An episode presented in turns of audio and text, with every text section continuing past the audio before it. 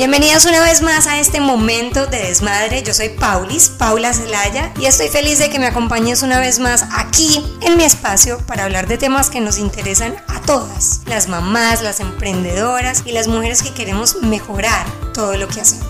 Bueno, pues yo me inspiro con estas mujeres y hoy no es la diferencia. Tengo a Denise de Aprender Jugando, una amiga que me regalaron las redes, pero después nos juntaron los eventos, la maternidad y esas ganas enormes de llenar de positivismo a todos los que hacen algo con nosotros. Denise es una mamá y además una profesora que se dio cuenta que los niños cuando están frustrados en un escritorio con un papel y un lápiz o en un computador, todo un día se frustran y decidió enseñarle a toda su audiencia a aprender jugando. Todas lo necesitamos, especialmente yo que abiertamente he dicho que el sistema educativo de los Estados Unidos me da muy duro. Me da muy duro con mis hijas, me da muy duro verlas tantas horas pegadas estudiando y me da muy duro no verlas que se diviertan. Bueno, con Denise hablé de una manera muy sencilla, sin filtro y con muchas ganas de que ustedes también puedan ayudarle a sus hijos literalmente a aprender jugando y divirtiéndose. Así que las dejo con Denise y espero que les guste mucho este momento de desmadre.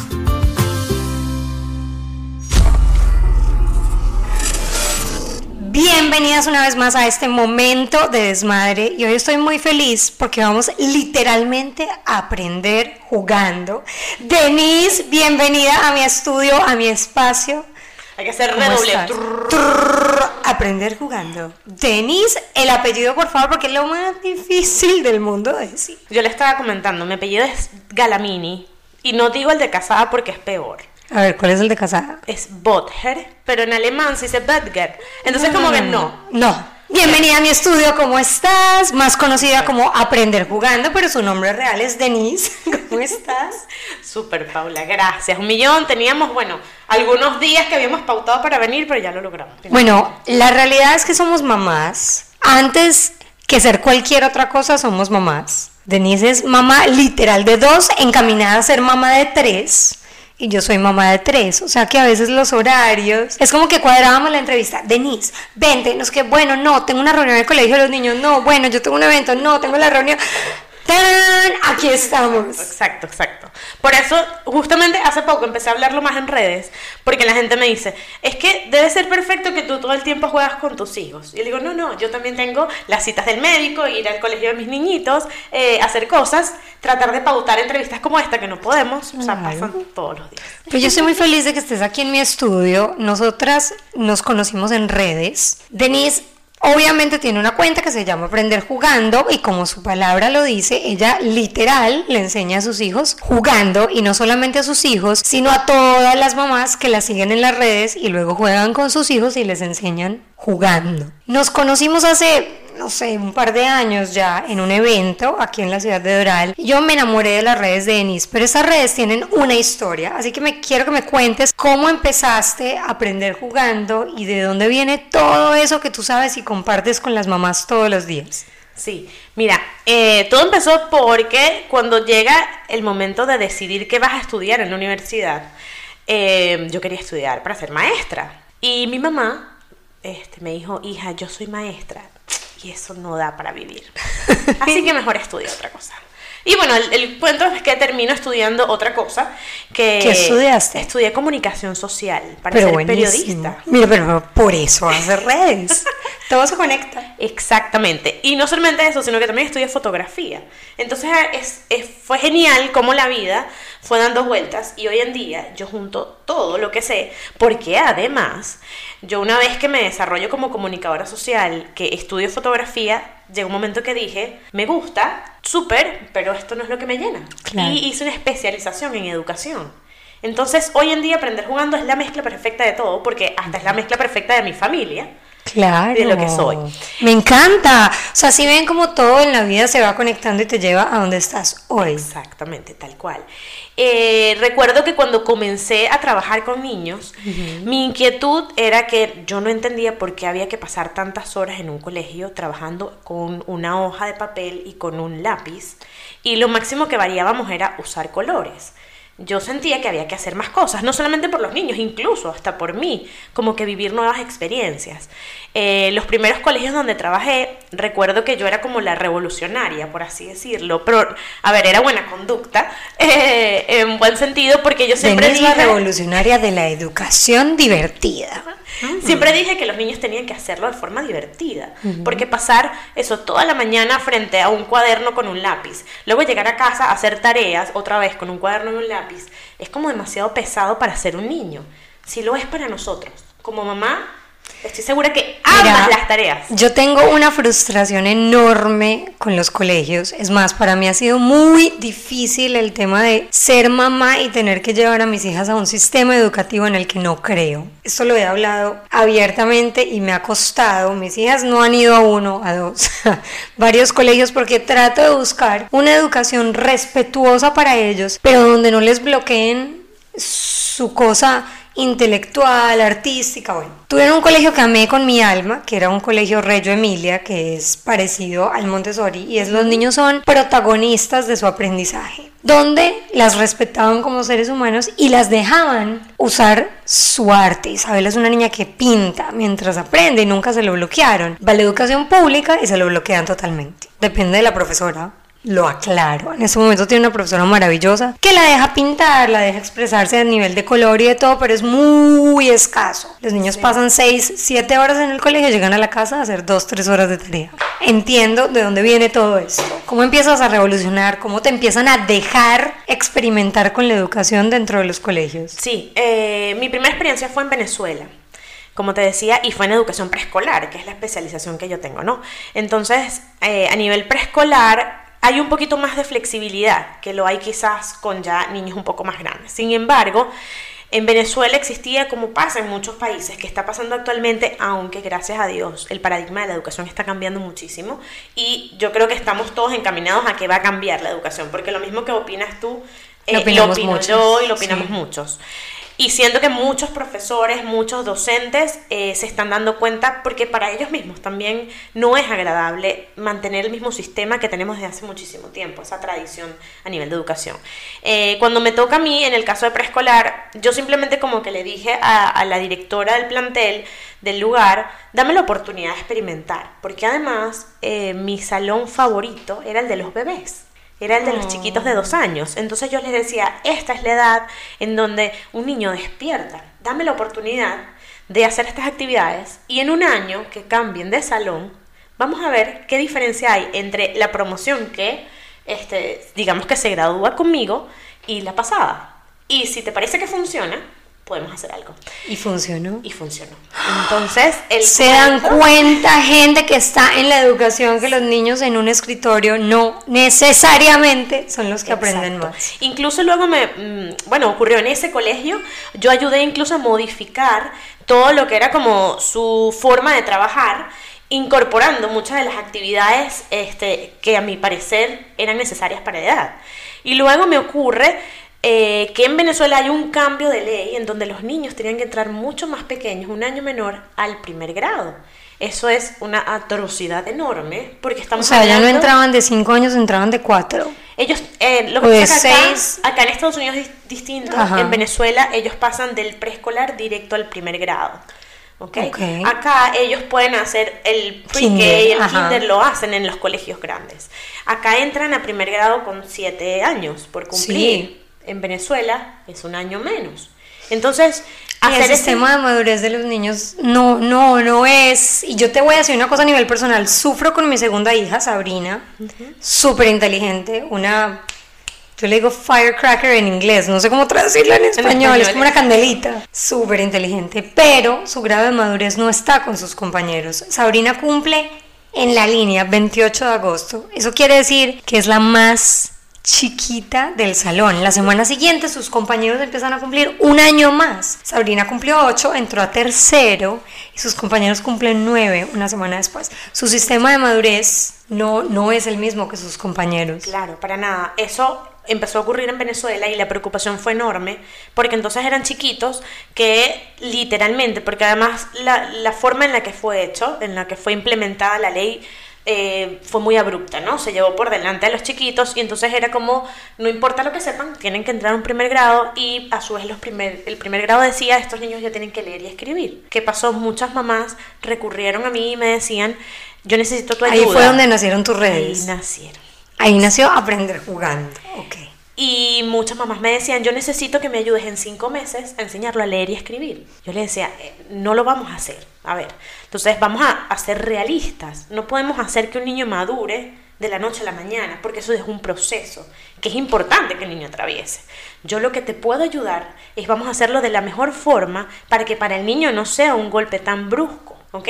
Entonces era, yo hacía tutorías iba a sus casas y yo les decía a las mamás, no vamos a aprender a escribir usando el tradicional libro de lectura ni un cuaderno. Vamos a hacerlo diferente porque queremos que este proceso sea rápido, pero yo necesito que sea eficiente. Entonces, por ejemplo, yo los ponía a leer con pasta, pasta cruda de letrica. Con la sopa de letras. Exacto. ¡Ay, me encanta!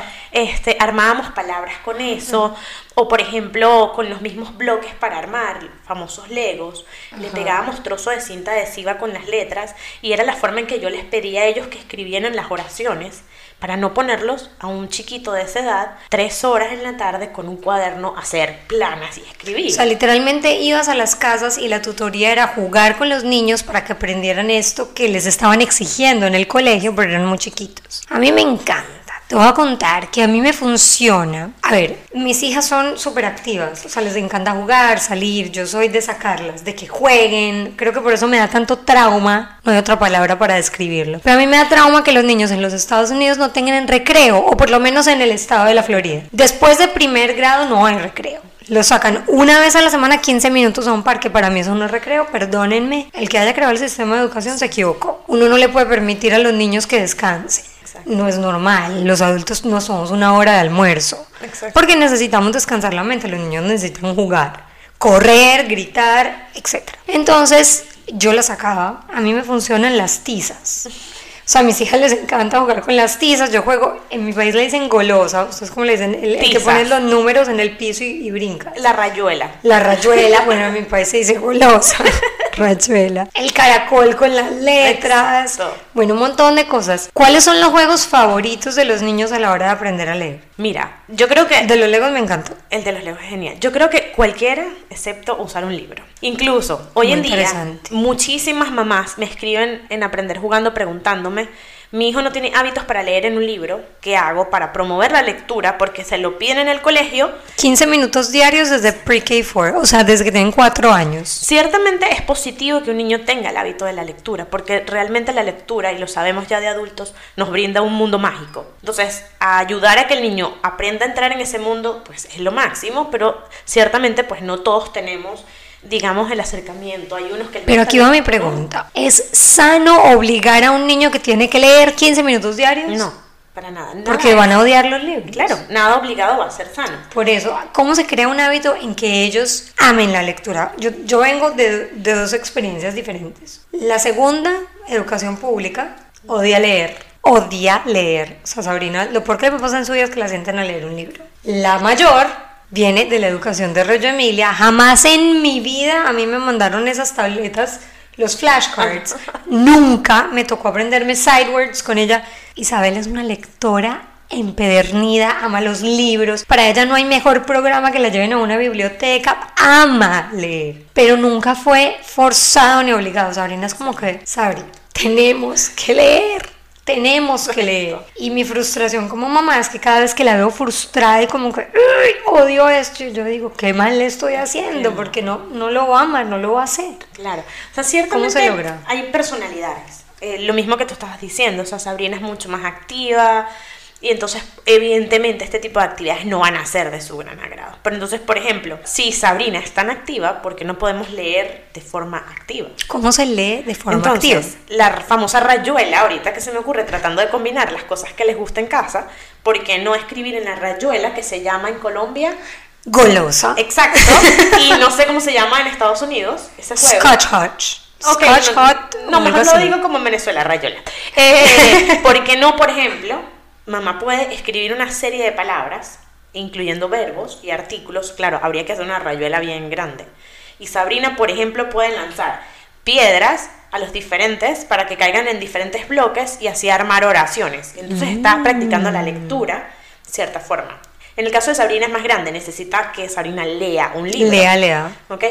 Aquí me parece genial en Estados Unidos el tema de que los niños pueden comprar libros que son están orientados a temas de o programas de televisión, películas que Sí, ven. Micaela está en eso. Un programa súper interesante. No, nunca me había tocado, la verdad.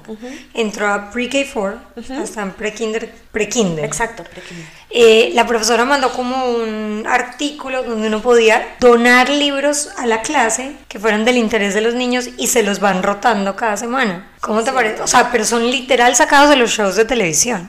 Cierto. A mí me parece genial. Por ejemplo, en Venezuela no existe eso. En Venezuela el niño aprende a leer todos, porque creo que en mi generación, si le preguntas, todos aprendimos a leer con un libro. No sé Con el de la ranita. No, en Venezuela había mi casita, mi angelito, No, en Colombia era de una ranita, la verdad no me acuerdo.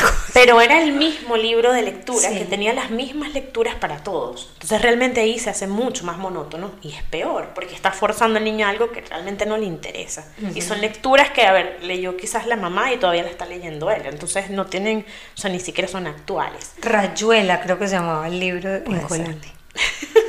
Entonces me quedé pensando. Pero esta, esta técnica, bueno, por llamarla técnica americana, de que existan libros que estén basados en lo que, en los gustos de ellos, por supuesto es una estrategia para acercarlos mucho más a- al mundo de la lectura. Sin embargo, existen casos en los que, aunque sea de mi comiquita favorita, mi película favorita igual, y que mamá, yo no me voy a sentar a hacer esto. Claro. Entonces ahí yo sí, quizás es un trabajo que toma tiempo. Eh, en el caso de Sabrina, no es aplicable ahorita. No, Sabrina es muy práctica. Pero el tema de generar rutinas, que siempre lo digo en aprender jugando, las rutinas funcionan para todo. En el caso de la lectura igual. hablemos un poquito de eso, porque, bueno, tu cuenta es súper divertida, jugamos mientras aprendemos. Si ustedes ven la cuenta de Denise, Denise juega desde que se levanta y les hace el desayuno con letras. Eso no me quiero imaginar la casa llena de colores, de felicidad, de buena vibra. Hasta que los acuesta a dormir, donde en, en el baño, antes de acostarlos a dormir, pone letras, colores. A veces son unas cosas que yo digo como que, ¿de dónde le fluye tanta imaginación? Yo a las 7 de la noche lo único que quiero es ya, bañense, lávense los dientes, le damos el cuento obligatorio y nos acostamos a dormir. O sea, yo no soy tan divertida y a veces soy divertida. No, no, no crean, yo trato. Pero la rutina que decías es fundamental en mi casa, fundamental. O sea, mi vida realmente, y te vas a dar cuenta con tres hijos, funciona y me da sanidad mental gracias a la rutina. ¿Cómo haces una rutina de juego para mezclarlo con aprender? Bueno, lo primero que te tengo que contar es que, que creo que eso lo ha generado el mundo eh, digital y de las redes sociales, aunque no lo creas. Mi casa tiene colores, hay plastilina y todo al alcance, pero mi casa es de rutina. Cuando yo me salgo de la rutina, hago enloqueces. cortocircuito. Claro. Exacto. Este, que es una parte de mí que a lo mejor la gente, las personas que me siguen dirán, bueno, Denise debe ser toda hippie o quizás... Peace and love. Exacto, y no. Denise es súper estructurada y ¿En además tengo un esposo ingeniero. Y Yo también. Entonces todo tiene que ser cuadrado, derechito. Chuc, chuc, chuc. Este, sin Qué embargo, interesante. Los artistas se juntan con los ingenieros. He descubierto en este podcast Sí. entrevistando a varias gente. bueno, y, y lo gracioso en el caso de mi esposo es que es ingeniero, pero toda la vida, toda la vida amó dibujar. O sea, no estudió diseño gráfico ni ilustración porque, no sé, cosas de la vida, pero ama dibujar y tiene ese lado artístico.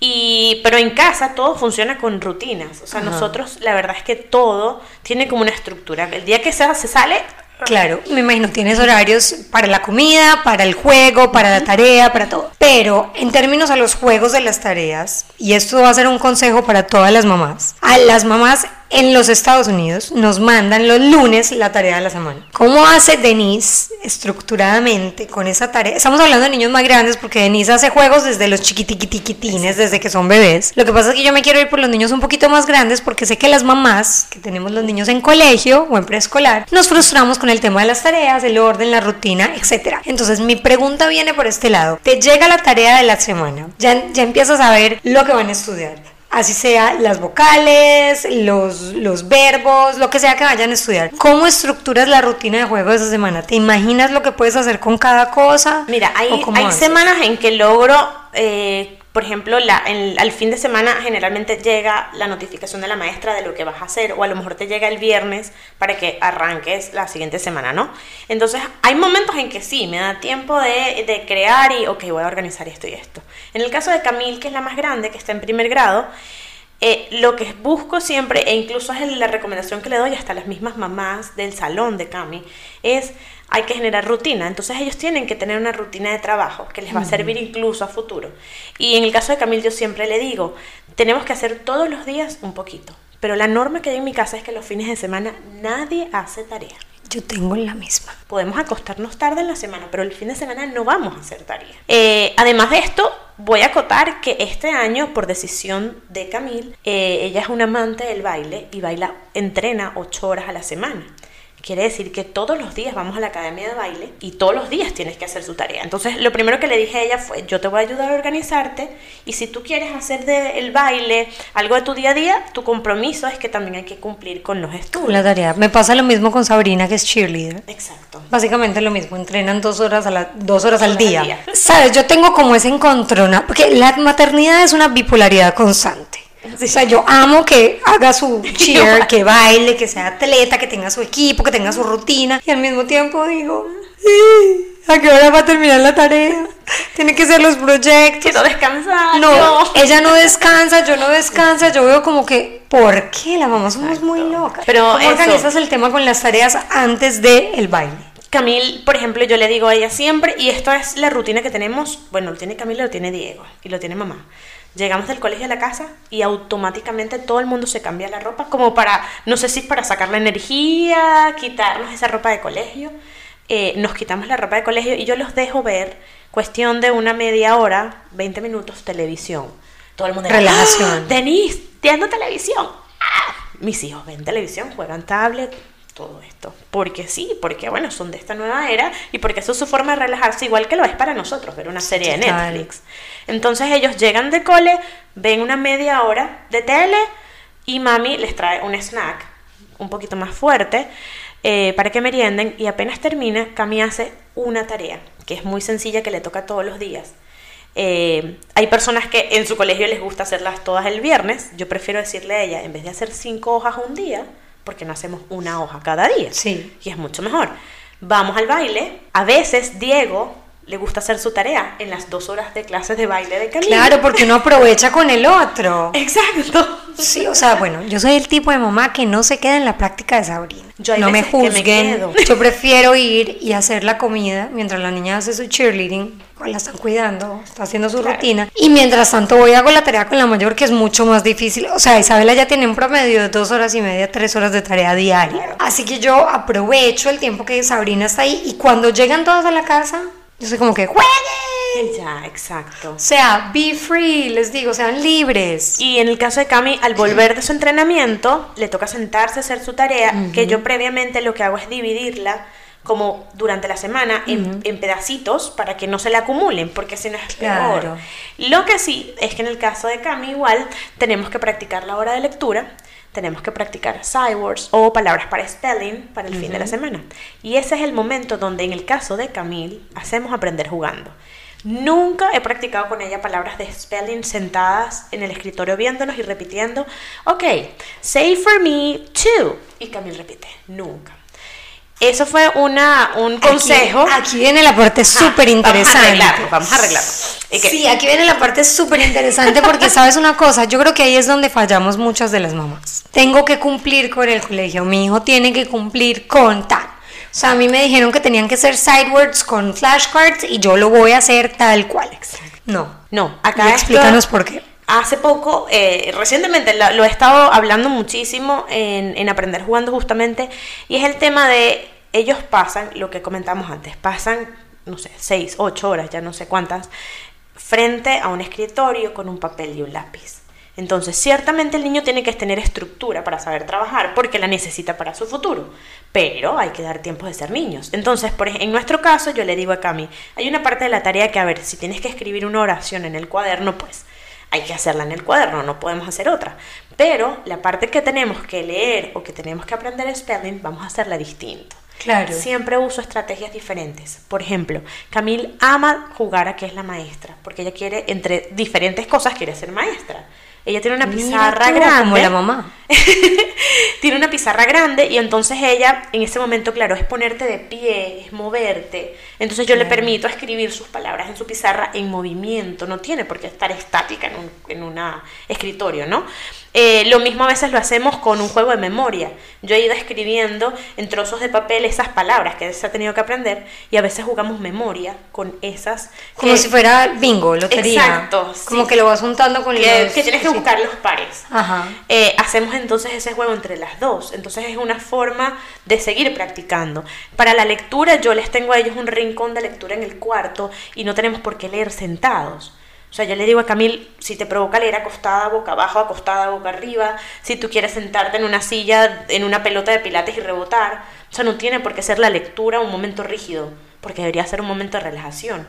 O si quieres ir a leer afuera un rato, pues también siéntate afuera en el parque y lees un rato. En el caso de Diego, hago lo mismo. Diego, por la edad, está en pre-K y tiene que aprenderse las side words Claro. de memoria.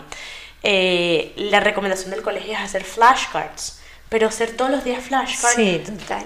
es como, ay.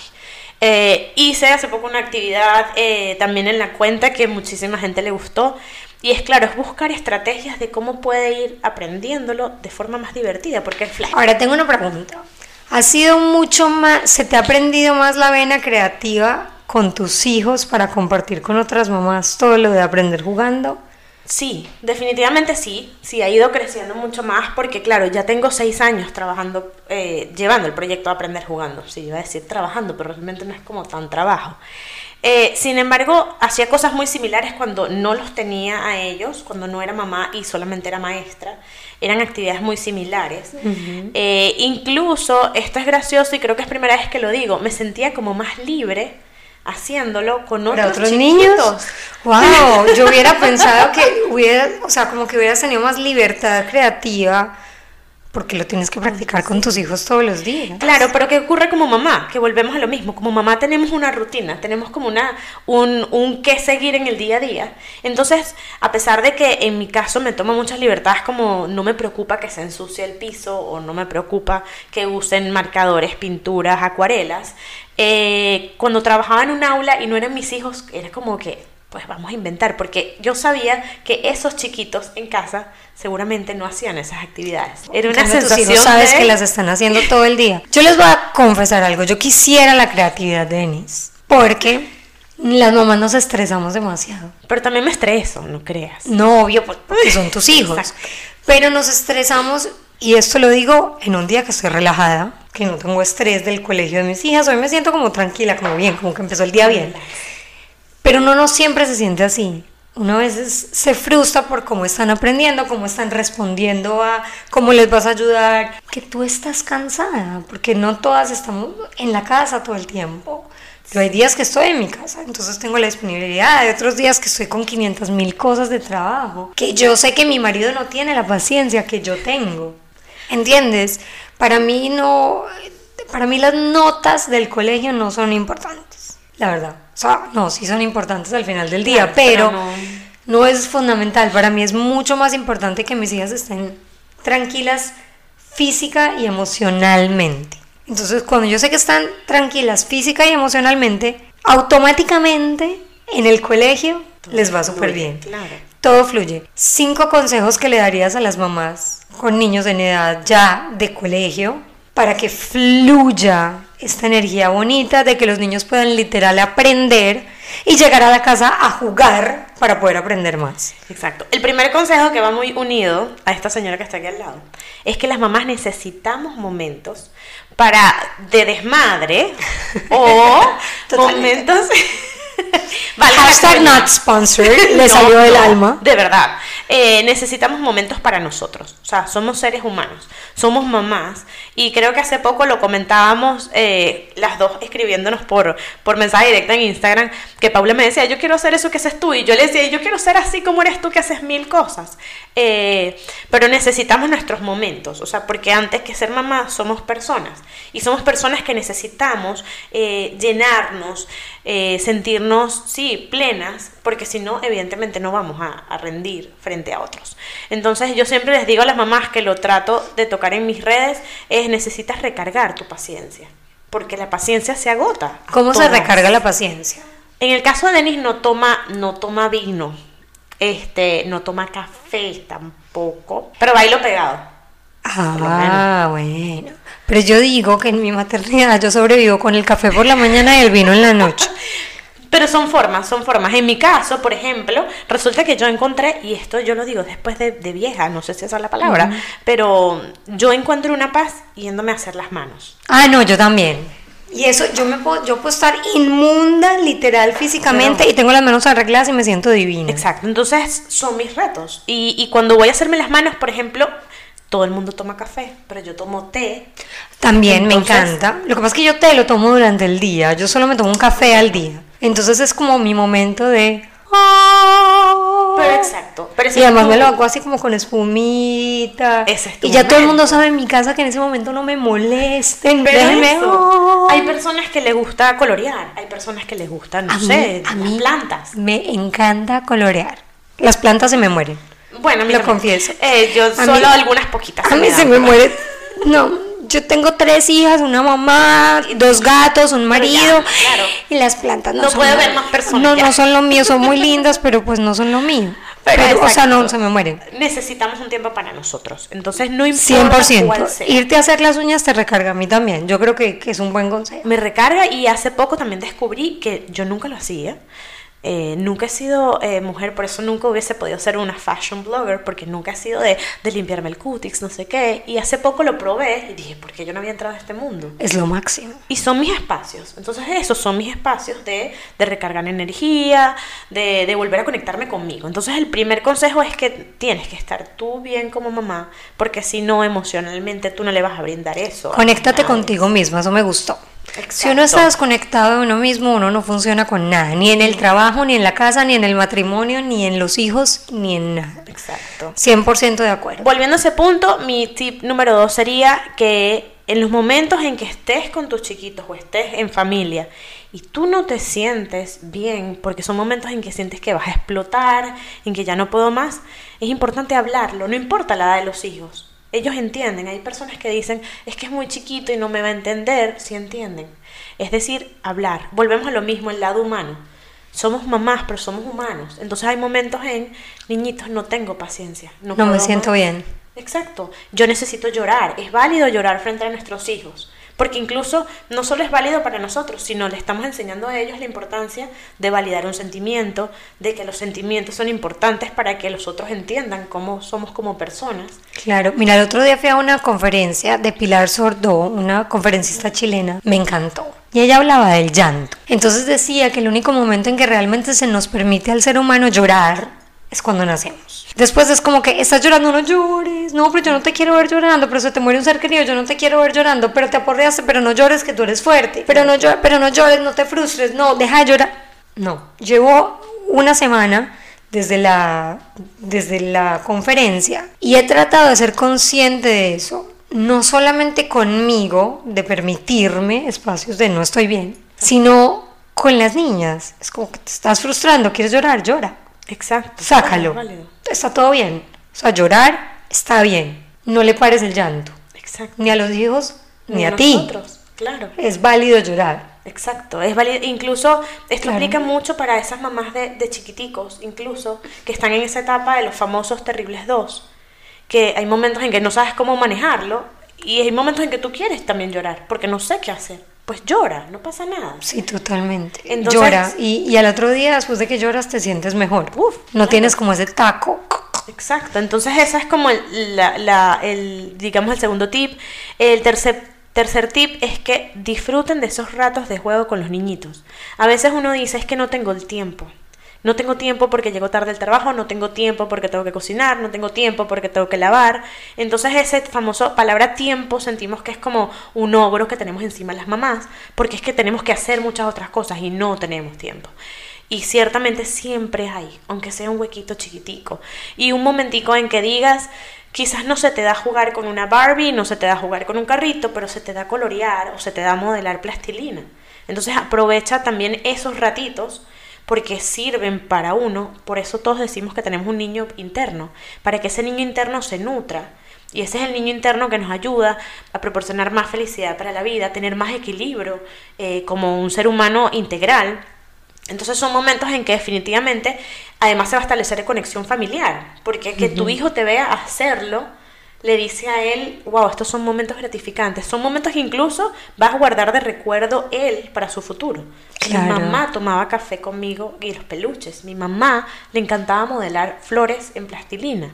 Son detalles chiquitos que seguro se van a acordar. Y uno, no se, y uno no se da cuenta en el momento. Conectarse con el niño interno, eso es un buen tip. Mi, mi, niño interno quiere ir a la naturaleza y tirarse en cajas de cartón por las, por las lomas. ¿Tú hacías eso? Me encanta. A mis hijas les encanta decorar las cajas de cartón. Y entonces yo juego con ellos. Eso me encanta. E, eso me encanta. Jugar muñequitas, no, soy de eso, pero me encanta colorear, hacer Mi esposo en estos días tiene la idea, en algún momento va a salir, estoy segura. Yo, que soy un poco más precavida en ese sentido, le he dicho, no, mejor no. Él me dice, tenemos que un día, con el colchón de la cama, lanzarnos por la escalera de la casa. O sea, en algún momento eso va a salir. Pero tu marido eso es demasiado divertido. eso va a salir en mis redes, yo sí. Pero son esos ratos que tú dices, a mí me gustaría hacerlo. ¿Y por qué no lo hago? ¿Porque soy adulta y no tengo tiempo? No. ¿Por qué no?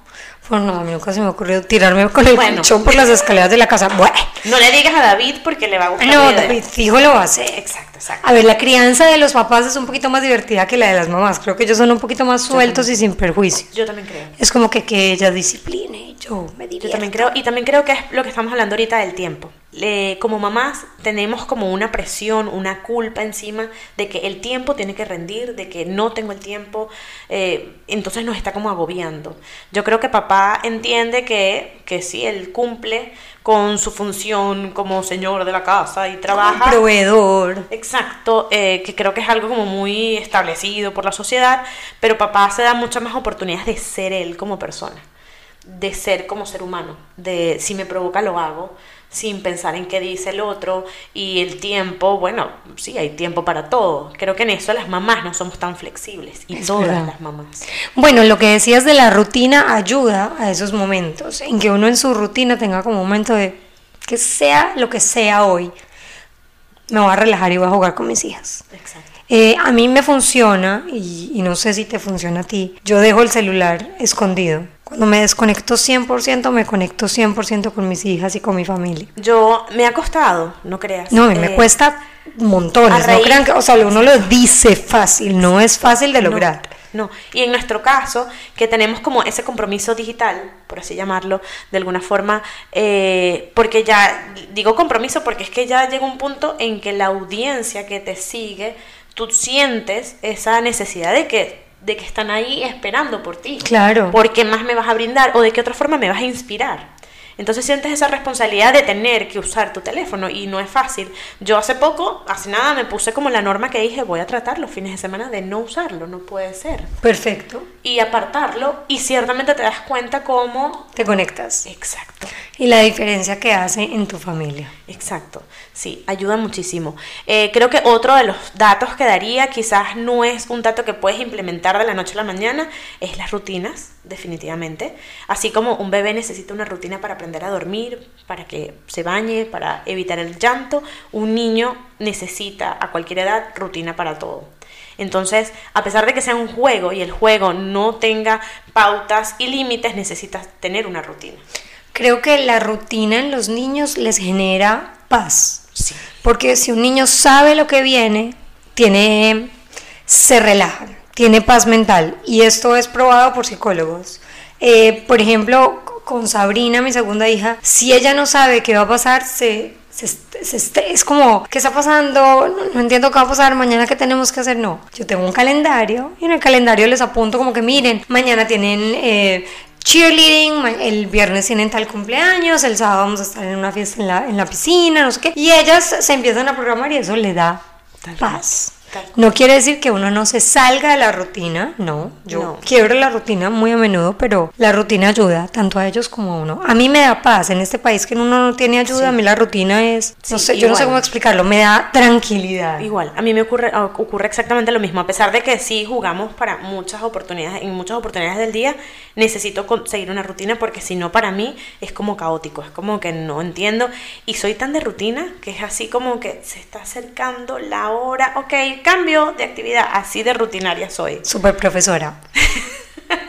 ¿Cómo ha cambiado tu vida de profesora, de haber trabajado en un colegio, de tener la responsabilidad de un montón de niños, a el cambio de ahora me quedo en mi casa, hago proyectos para mi comunidad digital que se convirtió en una comunidad real, porque Denise hace eventos, hace encuentros. ¿Cómo ha cambiado eso? ¿En qué crees que has evolucionado? ¿Cómo has cambiado? Mira, ha sido un cambio enorme, un cambio positivo, un cambio que me llena muchísimo.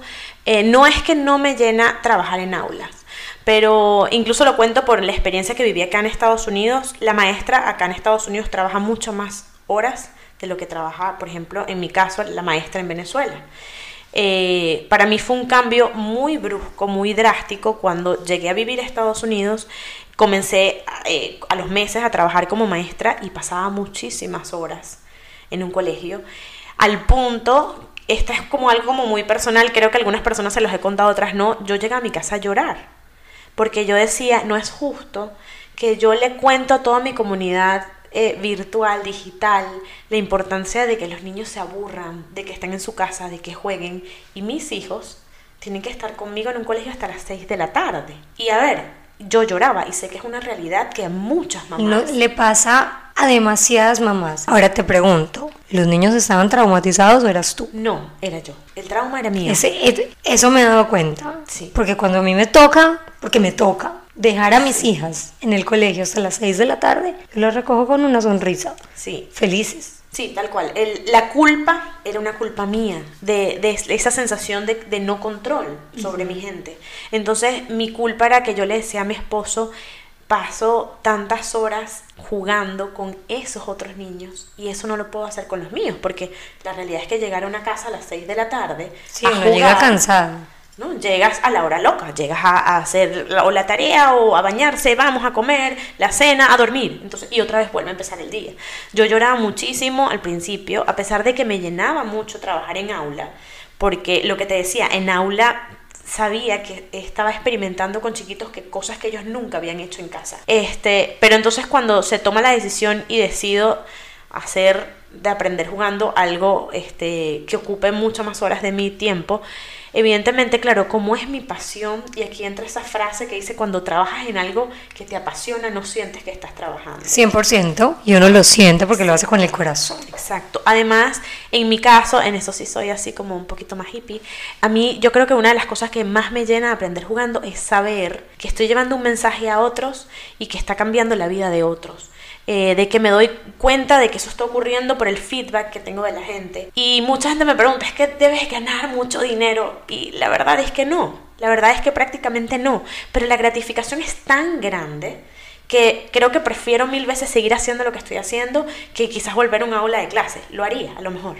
¿Qué vas a aprender jugando? Aparte de compartir en las redes 500 mil ideas que nos sirven a todas y cada una de las mamás. Pero entiendo que haces talleres, consultorías, talleres online. Cuéntanos un poquito de, de lo que estás haciendo. Mira, eh, ahorita comencé mucho más de lleno, pero soy muy mala para hacerme automercadeo. Tengo que aprender de eso. Eh, empecé con... No voy a comentar porque lo hemos hablado mil veces. Eh, ella ella es maravillosa. pero soy súper, súper mala para, para mercadearme. Y mm, hace poco comencé con las asesorías y ha ido súper bien. Porque, ¿qué ocurre? Muchas mamás tienen dudas de cómo hacer muchas cosas Haces asesorías online, online. uno a uno para mamás. Sí, en donde las enseño desde las mamás de chiquititos que a veces te pasa, llega ese bebé a tu casa y no sabes qué tienes que hacer, más que dices, ok, eh, duerme, come, ¿qué más hago? Eh, las ayudo a organizar una rutina de cómo puedes desarrollar ciertas habilidades de tu bebé en casa con cosas que tienes en tu casa. Entonces les ayudo a estructurar rutinas. En el caso de niños un poco más grandes, que a lo mejor tienen algunas fallas en colegio, como mi hijo no sé cómo enseñarle las iWords o no está motivado para leer o no está aprendiendo a leer, entonces yo puedo darte estrategias adecuadas a ese niño, porque a veces no todo funciona para todos los niños, en donde les ayudo a cómo organizarnos. Y me ha tocado una serie de asesorías hace poco que ha sido súper eh, gracioso. No soy psicóloga, no soy terapeuta, pero mucha gente se identifica con la forma de crianza que llevo. Y entonces he tenido asesorías de necesito que me ayudes porque no me conecto con mis hijos o porque no sé manejar la edad de los dos años de mi chiquito. Entonces han sido también asesorías como de consejos. Todas las mamás necesitamos ayuda. Te lo juro. O sea, los hijos no vienen con manual. Ciertamente. Y todas sabemos eso y se vale pedir ayuda. Sí. Se vale decir, no, es que yo no me siento bien, yo no, yo no sé cómo manejar la situación, yo no... Exacto. Y encontrar incluso... No me fluye. Sí. Encontrar incluso qué es lo que ha ocurrido con esta serie de asesorías.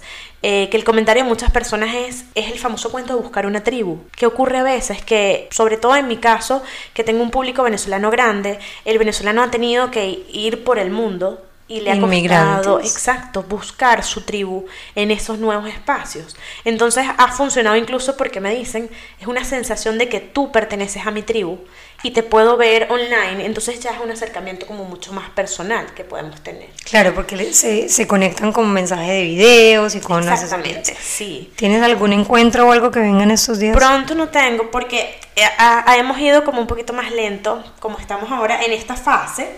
En unos dos mesecitos larguitos viene Ignacio a completar la familia de aprender jugando. Pero si tengo una primicia que puedo dar acá. Claro. A ver, lo he estado trabajando con mucha calma, pero va a salir. Y es que aprender jugando viene con una línea, podemos llamarla de juguetes. Puede ser. ¡Qué emoción! ¡Qué emoción! Ya la quiero ver. Sí. ¿Y estos eh, juguetes son con fines educativos? Sí. A ver, realmente lo primero que viene no quiero como decirlo tanto, pero voy a intentar aguantarlo. Eh, lo, primero que viene es algo que ustedes han visto muchísimo en mis redes sociales, que fue algo que yo jamás pensé. Son esos casos de negocio que dices, eh, no sé cómo salió y salió. Yo, ¿sabes una cosa? Lo he leído bastante. A mí me gusta leer, oír podcast. Lo más exitoso en tu negocio es lo que tú compartes de manera genuina y empiezas a ver una necesidad en el público de consumir eso. Yo sé qué es y no lo voy a decir. Exacto. Y resulta Yo sé qué es, pero porque me lo imagino, no porque estoy segura. y resulta, después cuando terminemos, a ver si era, eh, resulta que fue algo muy genuino, algo que yo he hecho toda la vida y nunca pensé que iba a generar ese impacto en otros. Tanto que prácticamente es una pregunta diaria que me hacen las personas, que he tenido asesorías para ayudar a las personas a llegar a tener eso que, que yo hago y que tengo. Y dije, bueno, a ver. Y las mismas personas me dicen, ¿pero ¿por qué no lo vendes? Obvio, negocio. Bueno, y es que todas somos emprendedoras. Así sea que les enseñes a las mamás a aprender jugando o hagas noches de desmadre, pero es tu negocio, se convierte en tu negocio cuando sacas esa pasión que te mueve y la quieres compartir con los demás. Y se vale hacer negocio y hacer productos y crecer tu idea pero ahí voy. ¿Y cuándo sale esta línea, más o menos? ¿El próximo año? Yo sabía, yo sabía que si yo le decía a Paula, ella me iba a decir. sí, que nosotros hacemos consultoría mutua. Ella me enseña a aprender jugando y yo le doy tips de mercadeo. Mira. Y de cómo impulsar su, su contenido en redes, que además es maravilloso. Y yo soy como que, Denise.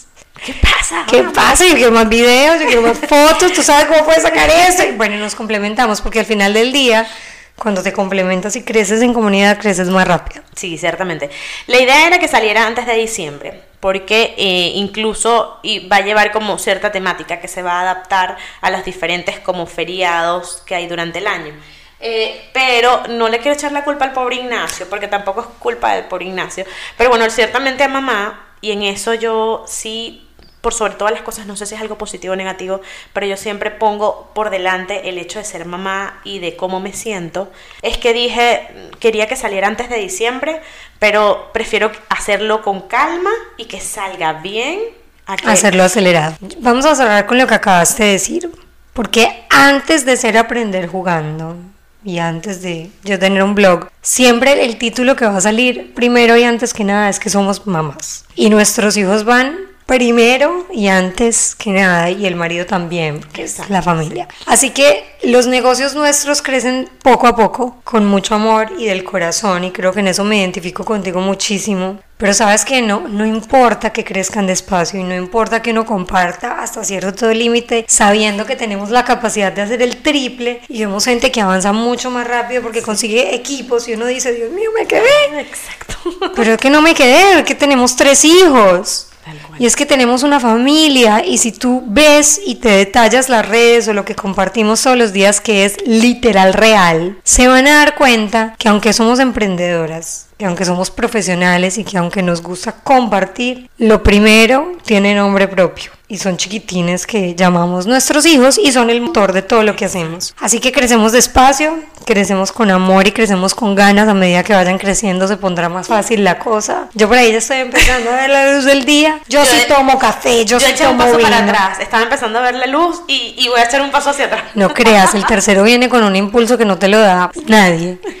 Uno habla de muchas locuras que le pasan con el tercer hijo, pero lo que no se dice es que vienen y te hacen así, dispárate, no sé, me pasó con Micael. Así que te agradezco enormemente que hayas venido aquí, hayas compartido todo esto. Y el próximo año, cuando lance lo que sé que va a lanzar, pero que no lo dijo, pero si ustedes la siguen, se lo imaginan, te espero aquí para que nos lo presentes y lo compartas. Seguro que sí, seguro. Y lo vendamos. Gracias por venir a este espacio. Sí. No, lo máximo.